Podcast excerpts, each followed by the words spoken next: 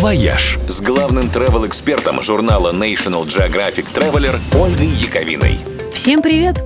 Ну что же, с новым учебным годом вас! Кого поздравляю, а кому и сочувствую.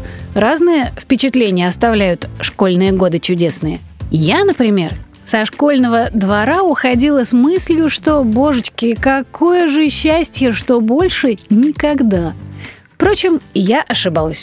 Выяснилось, что на свете есть такие школы, в которых круто поучиться, даже когда у тебя вообще-то каникулы, отпуск, три полных высших образования, ну и вот это все. Вот, например, в американском штате Орегон есть школа лазания по деревьям. Ее выпускники ходят на уроки, сдают теорию, практику, получают настоящие дипломы. Как вам такое, а, Марья Ивановна? В Риме есть школа гладиаторов – в Рейкьявике – школа эльфов. В Лондоне – школа Санта-Клаусов. А в Осаке действует Академия ниндзя – подаваны, которые тренируются преодолевать препятствия, прыгать по веревочным канатам, метать сюрикены и махать катаной.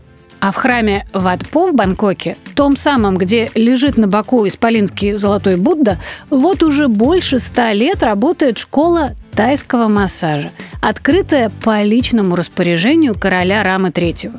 Учат там со всей серьезностью. Ученики сначала смотрят, как делает массаж-мастер, потом сами служат подопытной моделью, потом повторяют приемы на одноклассниках, и только потом к ним уже пускают клиентов.